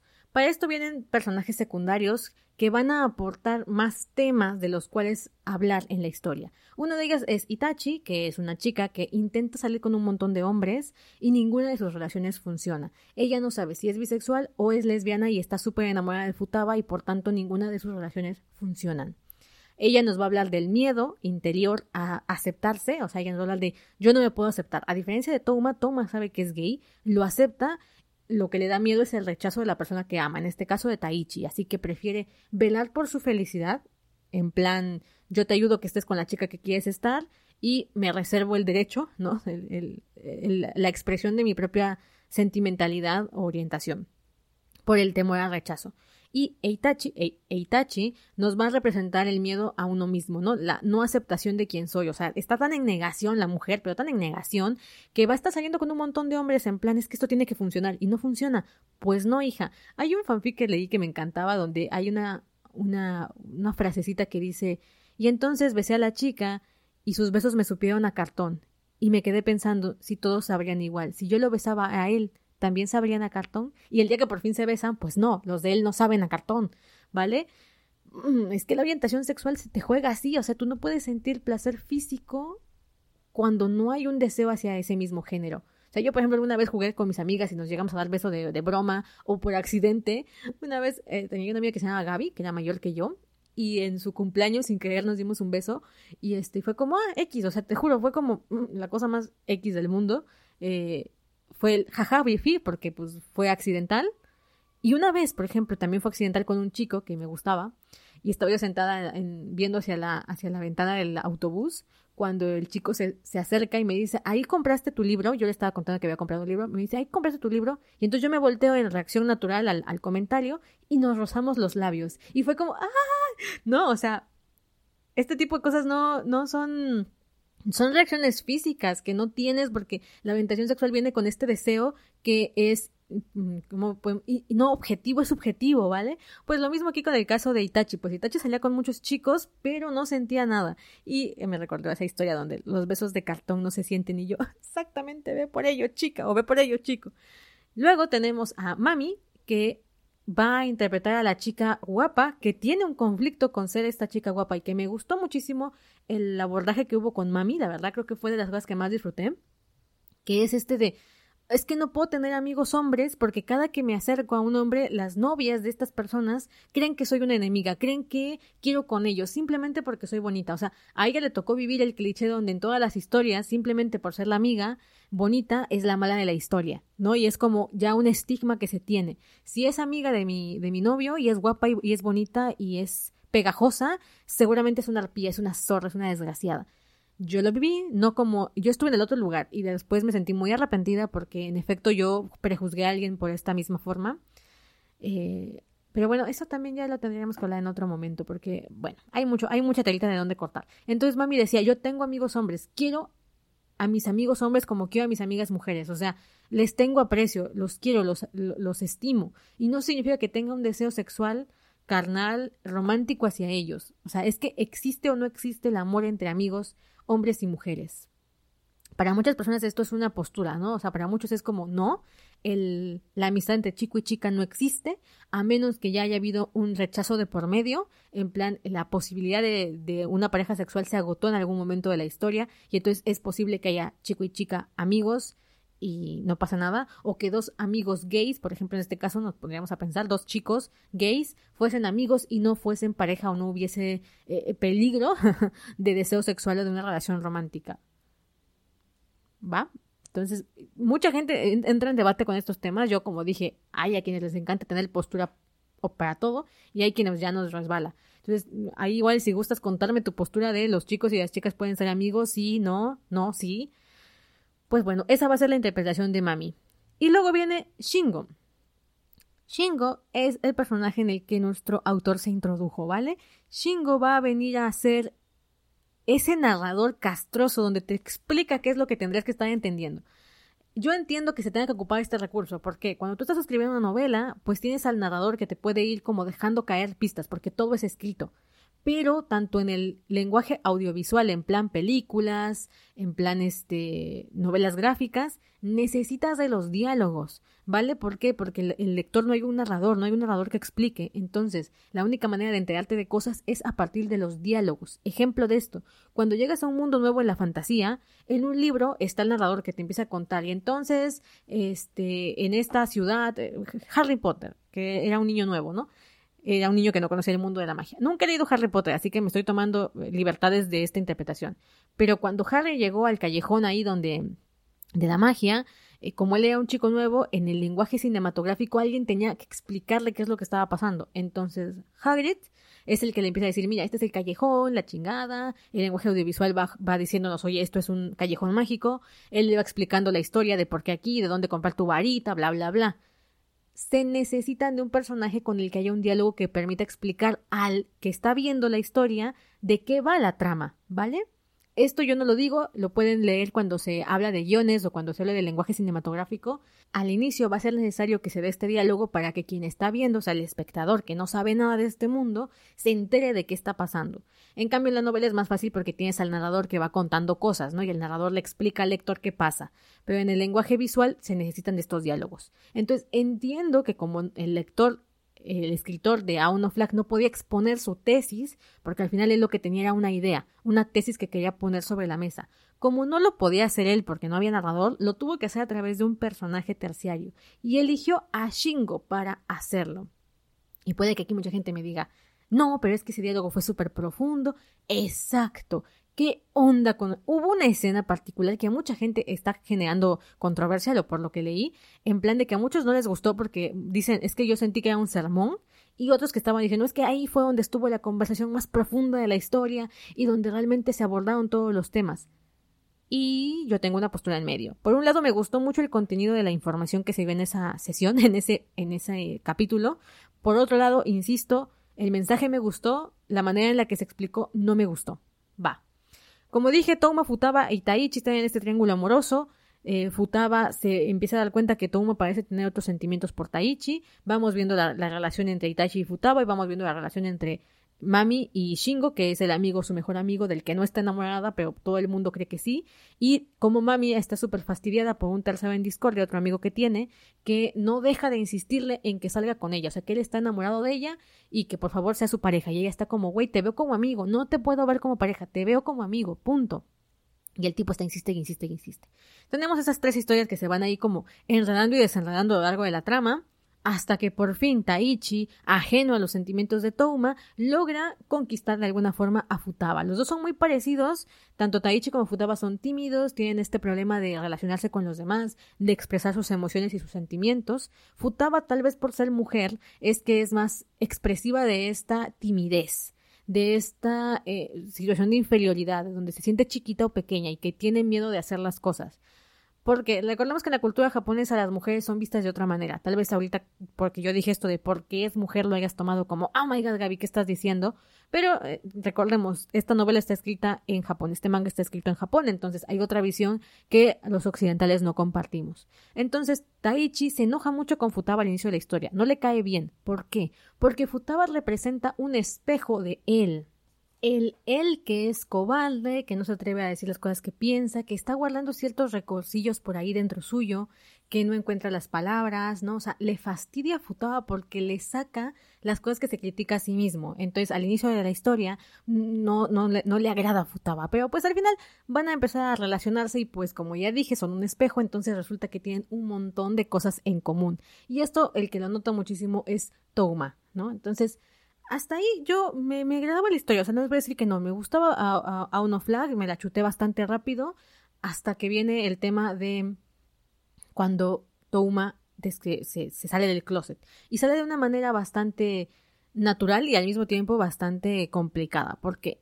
Porque sus amigos se enteran, ¿no? Y entonces sus amigos, uno de ellos homofóbico, eh, no, no sabe cómo lidiar con ello, es un tipo explosivo, terminan en una pelea, eh, Touma empuja a Mami, lo que hace que Shingo también se enoje y se agarran los tres ahí a golpes. Mami queda como sacadísima de onda porque se supone que todos son amigos y ahora este simple, entre comillas, hecho hace que la relación se transforme. ¿no? Entonces imagínate, Touma que venía con el miedo de que su mejor amigo, que es Taichi, cambiase con él por contar sobre su sexualidad, ya ni siquiera diciéndole que de quien está enamorado es de él, ya el simple hecho de contarle sobre su, su orientación sexual cambiaría las cosas. Ahora, con estos dos amigos que tiene, le pasa lo mismo, ¿no? Entonces, obvio que Touma tiene mucho miedo. Y obvio que Taichi se hace el reverendo guaje, o sea, el tipo no ve lo que, lo que no quiere ver. Entonces viene la conversación, la famosa conversación. Hay dos conversaciones que son pesadas. Y me gustaría decir que son pesadas porque tienen así como gran profundidad. Y sí, pero no. Son pesadas porque son exageradamente mucho diálogo. Tú ves la pantalla y dices, no puede ser. O sea, es que creo que el autor tenía que haber encontrado otros recursos para tener ese tipo de conversaciones. Ejemplo, hay una conversación que hay, existe entre Itachi y la esposa, o es decir, la cuñada de Touma, ¿vale? En la que ella, la, cuñada de Touma es una mujer mayor, está embarazada, se sienta a la mesa con Itachi y tienen una conversación en la que la mamá, la, la señora, le, intenta guiar, ¿no? O sea, le dice, no hay manera de que la gente te deje de amar, ¿no? Y incluso si alguien lo hiciera, este, esto no sería cuestión de, esa persona, ¿no? O sea, le correspondería a la persona que te niega, no a ti que te estás aceptando. O sea, es que el primer paso es ese, es la aceptación. Ese diálogo me parece súper natural, me parece súper fluido y me encanta porque expresa precisamente la idea del manga. Pero, tenemos que durante la historia hemos visto personajes inmaduros, hemos visto personajes que se tropiezan, que a veces son muy lelos, ¿no? Futaba principalmente es bastante media mensa, ¿no? Este Taichi también, creo que el más centrado es Touma, pero al mismo tiempo está perplejo de miedo y se calla muchísimas cosas. Pero luego tenemos esta conversación en la que dos personajes de la, del salón de clases se reúnen con Taichi para hablar sobre la confesión de Touma, como si esto les concerniera a ellas, empezando por ahí. Y están súper enojadas con este amigo, que ahorita no me acuerdo cómo se llama, que es el otro amigo que golpeó a Touma por ser gay, ¿no? Entonces dicen que es un homofóbico, maldito, este, ¿cómo se llama? Eh, traglodita, así no, no se resuelven las cosas con violencia, bla, bla, bla. Que vendrían a representar una parte de la sociedad. O sea, es que esto es una crítica social. Esta, escena, eh, todo esta, este episodio es una escena de crítica social. No, están por un lado las mujeres que, mujeres y hombres y el colectivo, que si tú no compaginas con sus ideas, eres un retrógrado, un homofóbico, o sea, un retrasado y no, no tienes ningún derecho a una réplica o exponer tu punto de vista. ¿Por qué? Porque es eh, racista y es discriminatorio. Hay una línea muy delgada que se ha abordado en muchísimas tesis y que a mí me encanta, es un tema que a mí me gusta mucho, de verdad me gusta mucho. Hubo unos años en los que estuve bien traumada con esto, de hasta qué punto estamos hablando, por ejemplo, de discriminación, ya sea discriminación eh, negativa o discriminación positiva, cuando estamos hablando de homofobia, ¿no? O sea, cuando realmente tú tienes un comentario que tú crees que no es homofóbico y alguien dice, no, sí es homofóbico, pero realmente lo es, no lo es, cuándo lo es, dónde está la línea en el tema de, por ejemplo, este, déjeme que me acuerde, libertad de expresión. O sea, es que hoy en día te dicen es que no todo es libertad de expresión porque hay comentarios que son discriminatorios, racistas, que incitan al odio y entonces eso no puede ser libertad de expresión. Entonces dices, ¿dónde está la línea entre la libertad de expresión y el discurso de odio? ¿Cuándo está permitido prohibirlo y cuándo no? ¿Vale? Hay un tema ahí y es muy importante que se ponga sobre la mesa. Ahora, yo he visto este tipo de cosas en debates, en ponencias, en talleres, en seminarios. Es un tema que me gusta mucho y no creo que en un manga sea capaz de explicarse todo esto, ¿vale?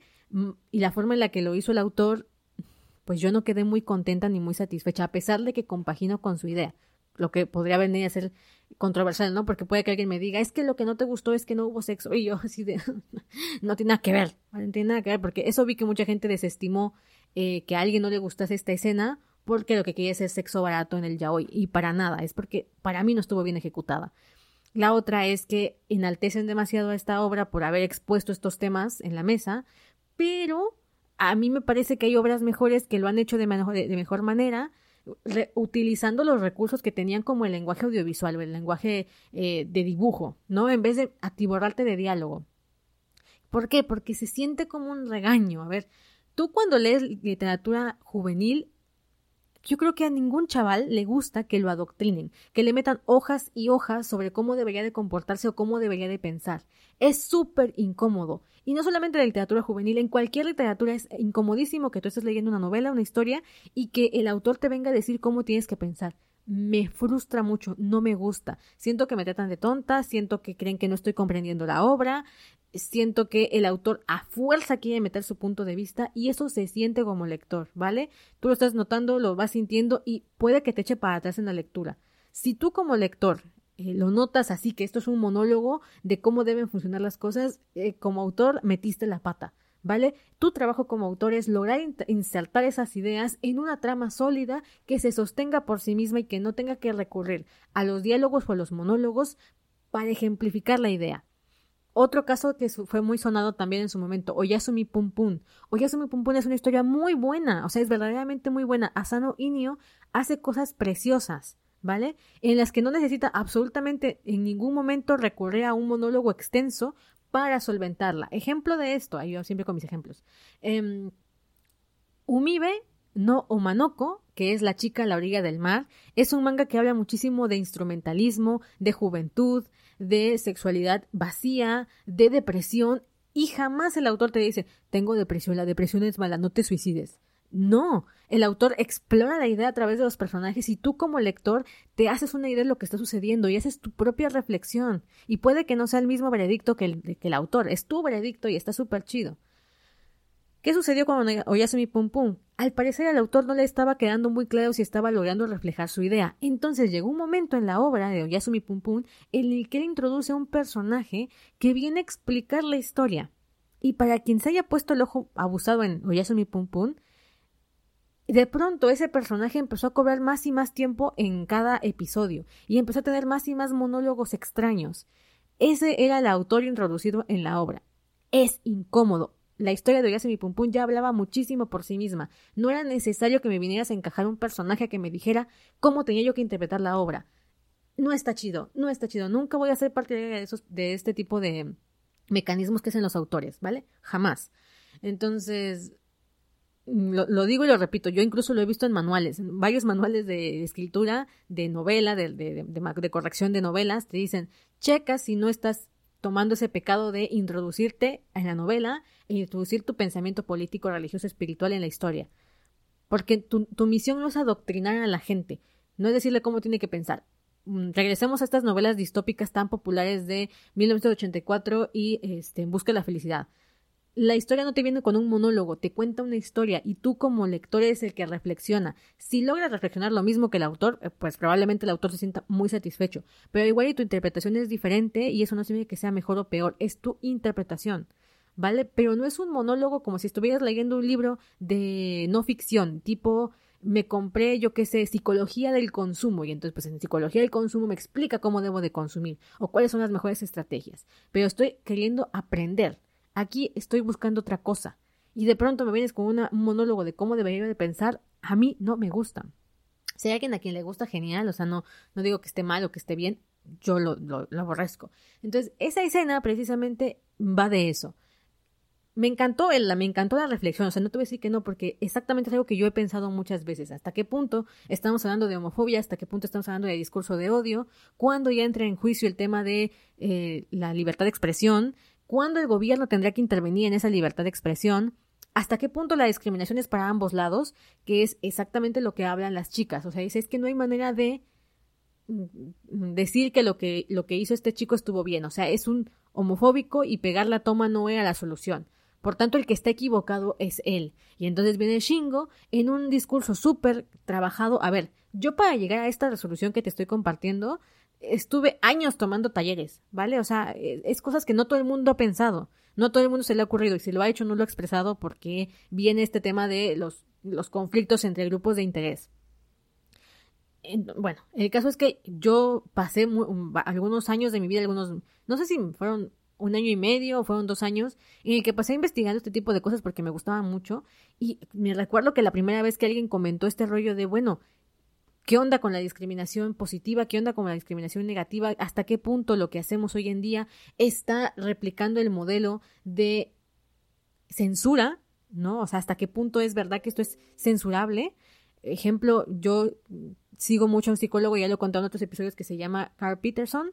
Y Peterson eh, tuvo un juicio porque en Canadá estaban diciendo que ahora tenía que ser obligatorio el uso de pronombres para personas transgénero o transexuales y como el inglés es distinto del español, había un montón de este de pronombres. Entonces él decía, es que esto es una imposición al lenguaje y nunca un gobierno había creado leyes para imponer el lenguaje. Él no estaba diciendo las personas trans, transexuales no merecen respeto o no merecen ser llamadas como se les gusta ser llamadas. Él estaba diciendo el gobierno no tiene por qué incidir en el lenguaje. Punto. Y yo estaba totalmente de acuerdo con él. Era como, Claro, el gobierno no me puede decir cómo tengo que utilizar mi lenguaje, porque eso no es una cuestión de gobierno. Y si le cedemos eso al, poder gubernamental, estamos cediendo parte de nuestros derechos. Ahora, yo tengo una amiga que era hombre y se cambió el sexo a mujer y me dice, a mí me llamas Adelaida, pues yo te llamo Adelaida porque es una cuestión personal y es una cuestión de respeto a la otra persona. Así que si tú te crees mujer, tú te sientes mujer, y ya te transformaste en mujer y quieres que te llame Delaida, yo te llamo Delaida y si quiero te y, si quieres que te llame Rosa, te llamo Rosa, no hay problema, ¿no? Pero el gobierno no me puede obligar a decirte Adelaida, ¿vale? O sea, es que ahí es donde venía como el debate y bueno, entonces, esto, que, que, es gente que ya lo pensó muchísimo, que son súper académicos, que tardaron su, su tiempo en, en, distinguir estas cosas que vienen a estar parte del sistema, de pronto, Shingo, un escuincle de 17 años, viene con un monólogo extensísimo y aquí con la cara de ser superior a, a decirle a estos personajes que su discurso de homofobia es al final también un discurso de odio y que como el chico no piensa como ellas, entonces hay que discriminarlo y al mismo tiempo defiende la postura del chico en plan de, bueno, puede que no esté bien o puede que esté mal, pero no puedes transformar su sentir, no puedes imponer tu pensamiento en el pensamiento de este chico. Este chico, por X y razón, eh, tiene una aversión hacia las personas homosexuales. Y ese su sentir es su sentir. Entonces, el hecho de que a ti no te agrade no significa que no exista el discurso me parece bastante interesante, me parece muy bueno y me parece que, mm, que compagino con él, ¿vale? De alguna manera es como, claro, de cuándo, cuando estamos hablando del no respeto a las emociones y de no respeto al prójimo. O sea, si yo no respeto que tú te sientes mal con una persona gay y te tacho de homofóbico y te tacho de, eh, ¿cómo se dice esto?, retrógrado por el simple hecho de que no te agrada, pues ¿en qué me estoy convirtiendo yo también? ¿Vale? No te puedo forzar a que te agraden las personas que a mí me agradan o que te agraden las cosas que a mí me agradan, ¿vale? Si eso habla de tu educación o habla de que creciste tal vez en un, en un sistema cerrado, eh, tradicional, con ideas prejuiciosas, bueno, puede que sea verdad, pero la lucha que debe hacer la persona es individual. Si yo quiero relacionarme mejor con el mundo que me está rodeando y este mundo se está volviendo inclusivo y diverso, pues yo también tengo que volverme inclusivo y diverso para acercarme a este mundo, no puedo aislarme. Otro ejemplo de algo que me, que me llamó la atención es un libro que estoy leyendo ahorita que se llama Armarios y Fulares, donde también hay un diálogo entre los dos personajes, pero son personajes que tienen 35 años, empecemos por ahí, son personajes que tienen 35 años, eh, están viviendo ya en, en, los suburbios de Nueva York y hay un barrio, un gueto eh, que es gay en, en, San Francisco. Entonces, uno de ellos que la está pasando súper mal en el trabajo porque dice es que este trabajo es horrible y hay discriminación, mi jefe es súper homofóbico, y entonces el otro le dice, ¿y si nos venimos a vivir al gueto de San Francisco, donde todos son gays, transexuales, comunidad LGBTQ, etcétera, pues lo viviríamos mejor? Y el otro le dice, sí, pero si queremos que nos acepten en un mundo normal, en un mundo exterior, no podemos aislarnos en este espacio de gueto donde al final parecía que todos somos eh, homosexuales o lesbianas o transexuales, y olvidamos que hay un mundo allá afuera. Y si queremos que nos acepten y nos vean normales en el mundo de allá afuera, tenemos que convivir en ese mundo de allá afuera. Entonces, por eso no, no, no, no vamos a regresarnos a vivir a San Francisco. Es un diálogo de cinco renglones, ¿vale? Cinco renglones y te deja claro en todo. Y tú no, no te dio un adoctrinamiento. Tú lo interpretaste y dijiste, oye, mira, no había pensado en esto, está chido. Pero no sé por qué en esa escena del diálogo entre Shingo y las compañeras se siente como, como que te está hablando a ti como lector no a los personajes.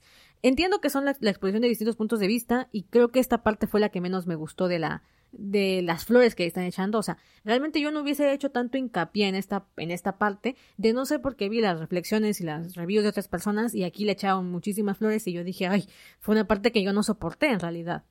Y me hizo pensar, Dios mío, soy homofóbica y por eso no soporté que se hablase de esto. Oh, Dios mío, solamente puedo leer em, historias de boys love donde hay exceso de sexo y comedia romántica simple porque algo más profundo me cae gordo. No lo sé, no lo sé, dime tú.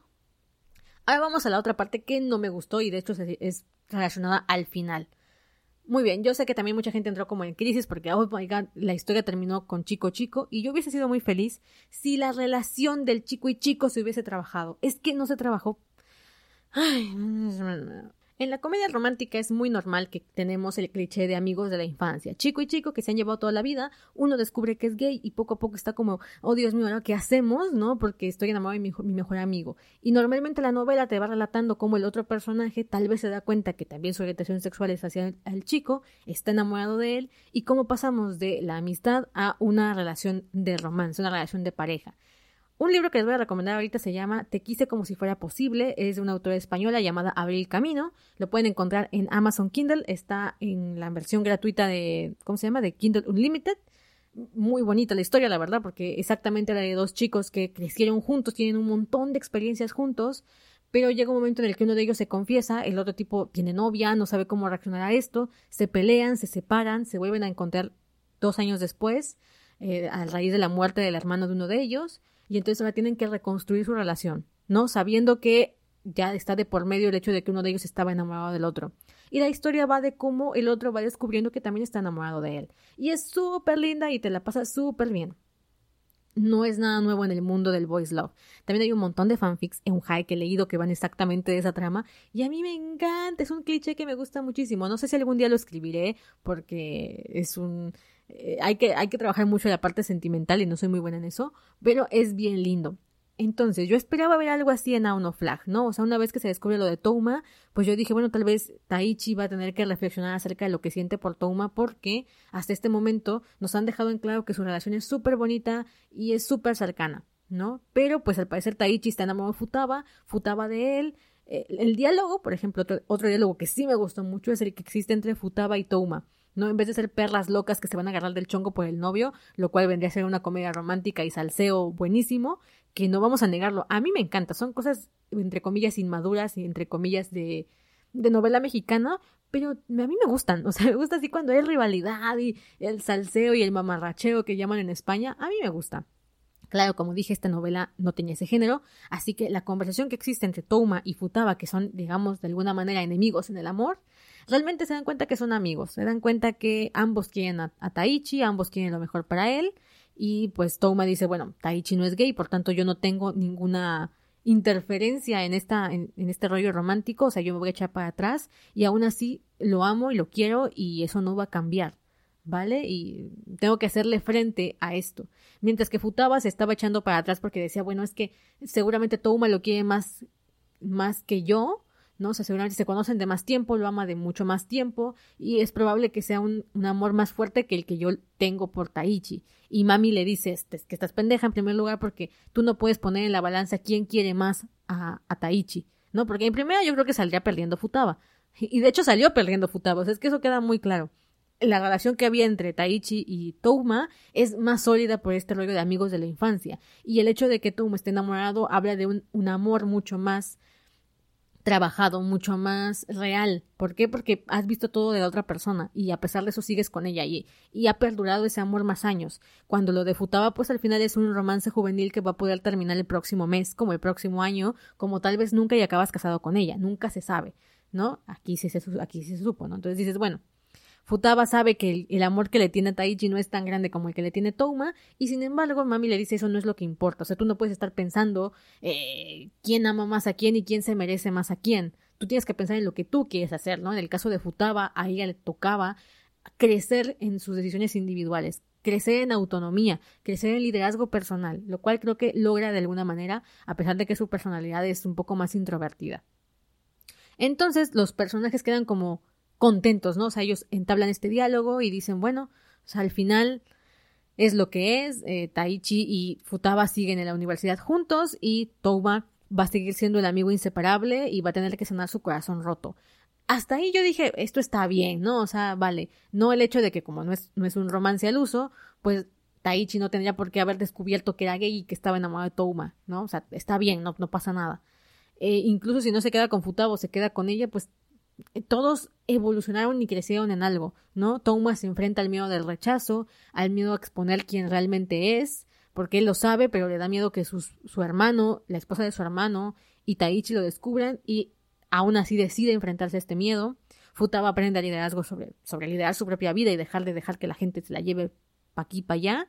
E Itachi...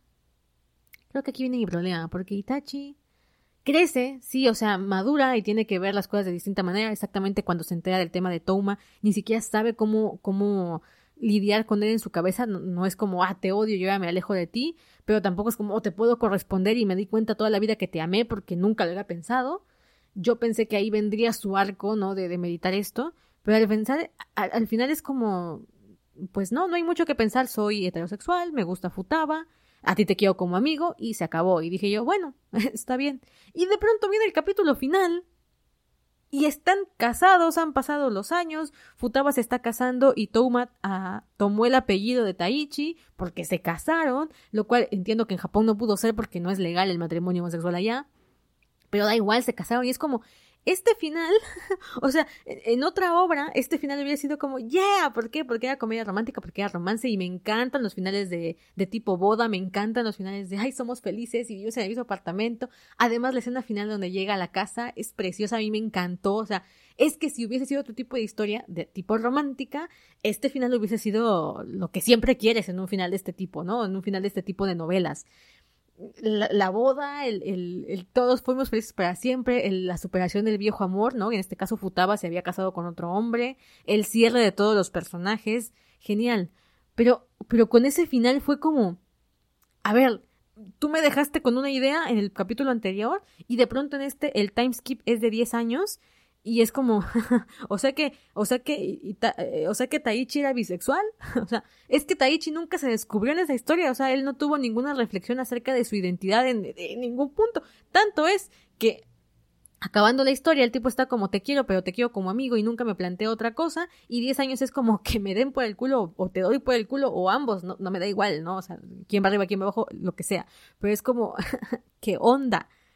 O sea, es que yo hubiese preferido que me construyeran la historia de amor entre estos dos Shonen Jump. O sea, si ibas a hacer esto, era como, pues construyela, dale dos episodios para que por lo menos se note que, que Taichi duda o que, o que tiene que diferenciar entre el amor de hermanos, de camaradas, de amigos de toda la vida y el amor eh, erótico, relacional, sentimental. El, el, el, tipo de amor de quiero pasar el resto de mi vida contigo, envejecer juntos y tener eh, sexo o sea, es que yo entiendo que a la gente le moleste que se hable de sexo en los mangas y demás, pero es que eh, cuando hablamos de sexualidad, pues también tenemos que hablar un poco de quién te atrae, ¿no? O sea, tú puedes sentir muchísima, muchísimo cariño por una mujer, por una amiga, por un amigo si eres hombre, y tú decir, bueno, pero no, la verdad es que no le metería la mano, ¿va? Entonces es importante que se aborde.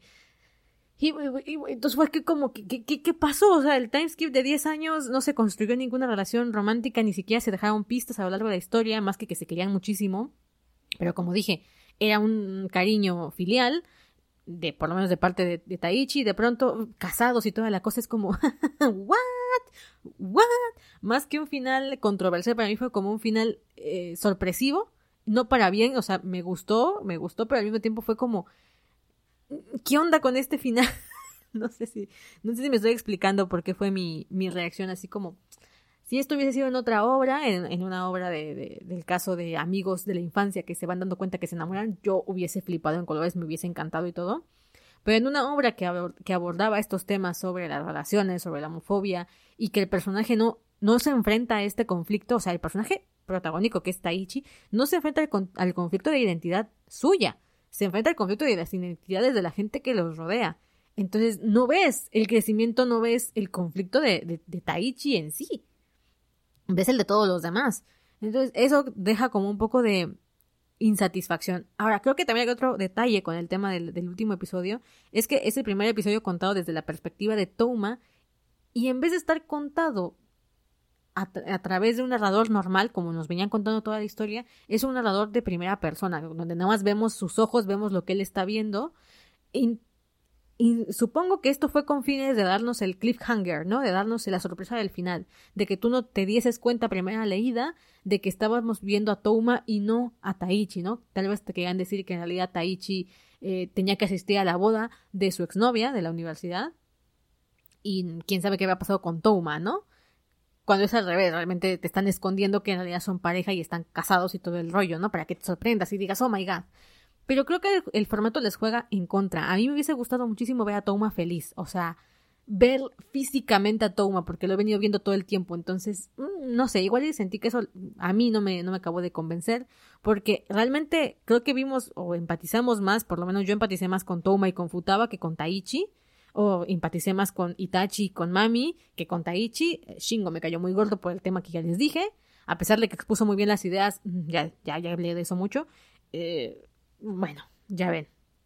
También me gustó el hecho de que dejaran a Itachi, o sea, que nos la dejaran con la duda. Como espectadores nunca supimos si Itachi era bisexual y aceptó su bisexualidad y descubrió que todo este tema era, era por ahí sí se, se vivió enclosetada toda la vida y llegó a los 30 sin el valor de salir del closet y enfrentarse a lo que es amar a otra mujer y entonces decidió conseguirse a un hombre de tipo femenino como el que tiene en, al final de la historia o en realidad em, ella está interesada en un tipo de personalidad y da igual, igual, por ejemplo, podríamos hablar un poco que fuese demisexual. Esta también es una, una orientación que me llama mucho la atención. De hecho, uno de mis personajes la tiene porque es este tipo de personas que no pueden tener sexo a menos que haya un vínculo afectivo. O sea, toda la vida parecen que son asexuales porque no consiguen tener ningún interés sexual en otra persona, sea hombre o mujer o, o lo que sea, hasta que haya un vínculo afectivo real y entonces despierta la sexualidad de la persona. No importa qué es, es lo que importa es que haya un vínculo afectivo. Entonces tal vez Itachi tenía esta situación en la que le gustaba Futaba y tenía deseo por ella porque había un vínculo afectivo profundo con Futaba, mientras que con todos los demás chicos tenía relaciones superficiales. Entonces igual y conoció a su marido actual, ahí sí hubo una, una compenetración emocional y entonces pudo vivir una vida plena.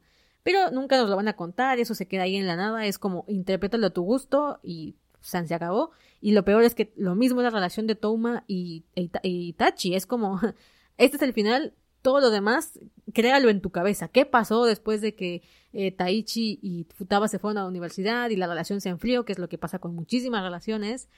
y al final este, empezamos otra relación y que terminó siendo Touma. Ojo, no es que no me guste el cliffhanger de persona que te cuenta la historia de amor con una y al final te la cambian. Hay un manga que también es Seinen, que les recomiendo que se llama Cigatera.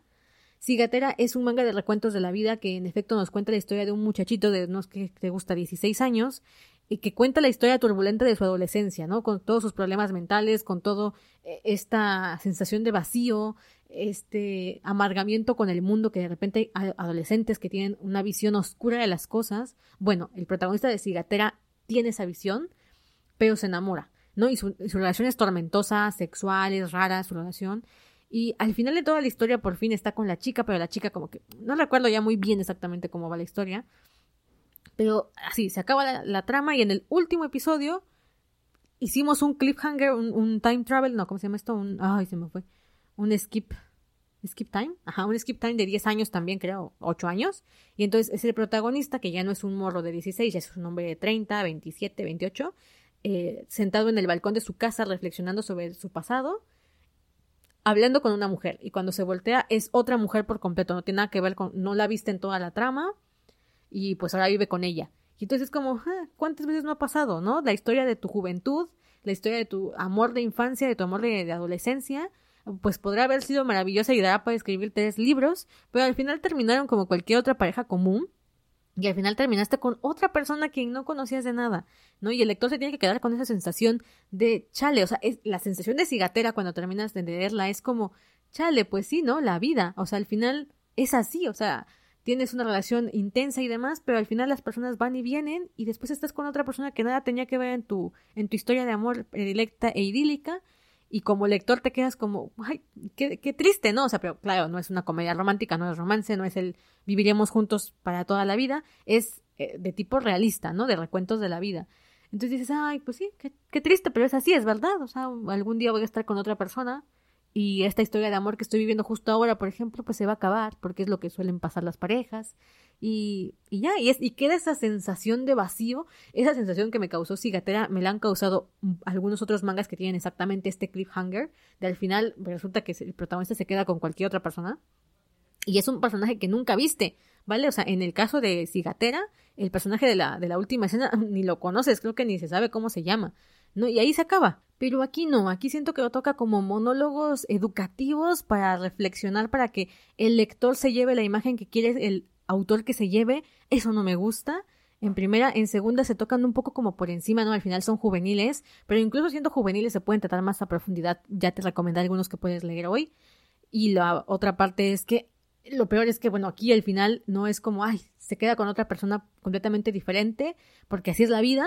No, aquí se quedó con Touma, aquí Taichi se quedó con Touma, lo que significa que su amor era más profundo que este tema de amistad o amor, era trascender esa pregunta porque ellos eran amigos y pudieron ser amantes también, y han pasado los años y su relación has sufrido altibajos, idas y venidas, porque es lo que sucede con relaciones largas. No siempre estás en el mundo de rosas, sino que a veces estás con otra persona, a veces regresas, a veces subes, a veces bajas, pero siempre hay alguien ahí. A mí me gustan mucho las historias de ese tipo, ¿no? Donde eh, ayer hablábamos de Candy Candy, ¿no? O sea, siempre está como el romance de la juventud, pero me gusta cuando siempre hay alguien que está todo el tiempo en tu vida hasta que te das cuenta que ese es ese alguien. Eso me hubiese gustado ver en Auno Flag. No sé si lo cancelaron por poco tiempo, no sé si la intención del autor era imagínate esta parte de la historia, yo decidí contar, o sea, el autor decidió contar esta otra parte de la historia y creo que es muy válido, pero eh, yo mm, no soy feliz, o sea, yo a mí no me gustó y eso es algo que es muy personal. Así que bueno, ahora sí terminamos con hablar del capítulo de Auno Flag, espero que te haya gustado, espero que hayas aprendido cosas, que te hayas llevado recomendaciones, que si quieres escribir una tesis sobre por qué Auno Flag es el mejor shonen del mundo y por qué este habla de temas profundos y demás, ya dije, escríbelo donde tú quieras, pero o, o exponlo en tu propio podcast. A mí, a mí, a mí, a mí, a mí, a mí. Esta es mi opinión personal. Segundo, y ya para cerrar, es que eso no le quita, como ya repetí mil veces, que creo que Flag va a cumplir una función importante en el mundo del manga shonen y en la industria del manga en general para traernos más historias de distintos géneros que incluyan parejas chico-chico y que no eso determine que se le considere ya hoy o no, sino que se le considere el género al que pertenece, ¿va? Lo repetiré hasta el cansancio, ese es mi sueño dorado. Yo escribo comedia romántica con fantasía, por tanto, el hecho de que le pongas la etiqueta Voice Love va como implícito porque va de romance. Pero si un día quiero escribir sobre eh, una, un space opera que se desarrolla en Marte y que va sobre sobrevivir en una base industrial y es de supervivencia, y hay una pareja boys love, hay una pareja chico chico, que eso no haga que mi obra se catalogue inmediatamente como yaoi o como LGBTQ+. No, es de space opera y supervivencia. ¿Va? No tengo ninguna idea de esas, ¿eh? lo, acabo de inventar. Nos vemos en el próximo episodio. Recuerda que estamos haciendo episodios diarios durante cinco días por el cochinito al que puedes acceder en gabifigueroa.com. Si quieres donarme, patrocinar, apadrinar este proyecto y que siga sacando contenido y de mejor y más calidad, más otras cosas que tengo planeadas por ahí para ti, ve a ese cochinito y apoya al podcast. Bye bye.